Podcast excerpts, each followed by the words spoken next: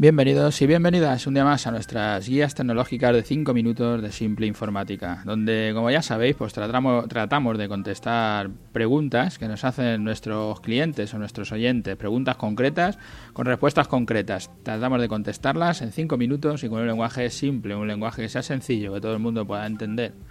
Hoy nos encontramos en nuestro programa 275, que nos hacen una pregunta que hemos titulado ¿Qué es banear una web?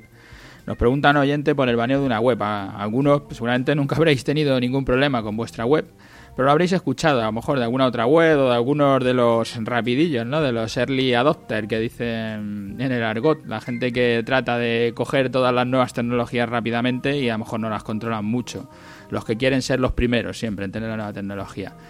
Como siempre, estos términos que vienen del inglés pues, generan cierta confusión, pero es fácil de entender. La palabra ban en inglés pues, significa prohibir o expulsar, y en la jerga informática pues, la hemos españolizado y la llamamos banear. Es sencilla.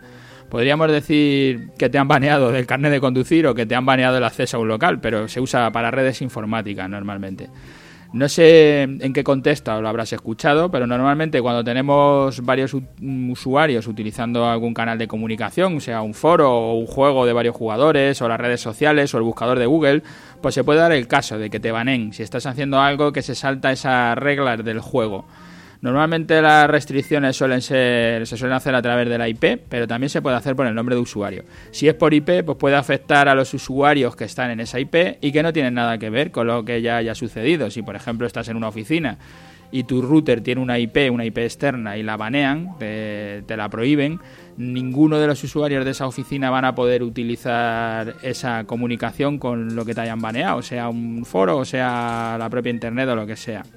Las dos cosas que comúnmente llamamos baneo son eh, cuando una web baja de posiciones en el índice de Google tú estás saliendo a lo mejor en una palabra clave, en una keyword, la que sea, está saliendo el primero y de repente utilizas pues alguna estrategia, alguna forma de saltarte las normas del webmaster de Google, no sé, había gente que ponía palabras en blanco como el fondo, el usuario no las lee, pero Google sí, ve que lo estás haciendo, que le has puesto color blanco a la palabra y el fondo es el mismo y eh, pues te banea, te baja para abajo porque lo que estás poniendo en esas palabras no lo usas para tus usuarios, lo usas para engañar a Google y Google cuando se siente engañado te manda el último.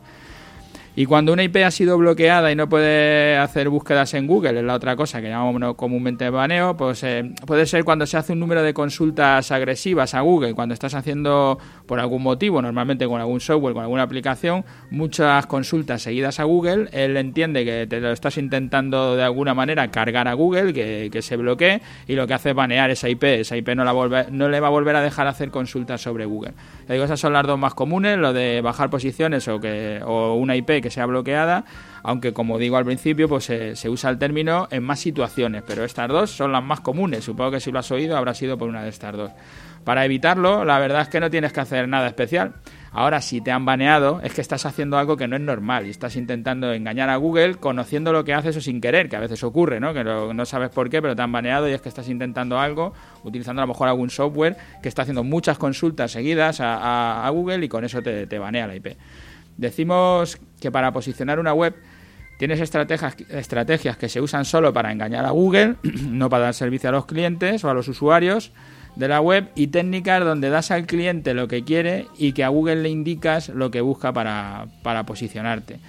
Como consejo rápido, pues te diría usa hosting que sean confiables, no busques el más barato, sea cual sea, puede que baneen la IP del hosting y si estás dentro, pues te tocó, estás baneado que tus contenidos sean tuyos, que sean relevantes y que se entiendan por tus clientes. No, no, no, para, no escribas para el robot de Google. Si duplicas contenido, te pueden banear. Si estás duplicando contenido en varias webs, aunque sean tuyas. Los links que sean buenos, no pongas link en granjas de link o hagas spam en foros con tu link. Piensa en el usuario, en el que lee y no en Google. No uses dominios con un mal historial, que estén en listas negras, porque si ya utilizas un dominio que ya está en una lista negra, puede que esté baneado el propio dominio y, lo montes donde lo montes, ya está baneado. Y proporciona a Google facilidad para acceder a tu sitio, que pueda indexar todos tus textos, que sea capaz de llegar y leer todo lo que estás haciendo y usa Google para buscar. Ten cuidado con las herramientas de chequeo de ranking de web, que estas son las que normalmente producen esos, esos baneos de IP, porque hacen consultas a lo mejor a, las mil primeras web y entonces están haciendo consultas muy rápidas sobre Google y Google eh, está viendo o le está pareciendo ver que le estás intentando hackear. Hasta aquí la respuesta de hoy. Gracias a todos los que nos escucháis a diario por hacernos estas consultas. Eh, gracias a que, al, al usuario que nos ha dejado la consulta y gracias a todos los que estáis ahí. Y gracias también por pasaros por nuestra, por las plataformas, tanto por iTunes como por Ivo, y dejarnos allí vuestras valoraciones y, y, vuestros me gustas y cualquier consulta, como esta que tenemos hoy, ya sabéis, en simpleinformática.es, ahí está nuestro formulario de contacto. Hasta mañana.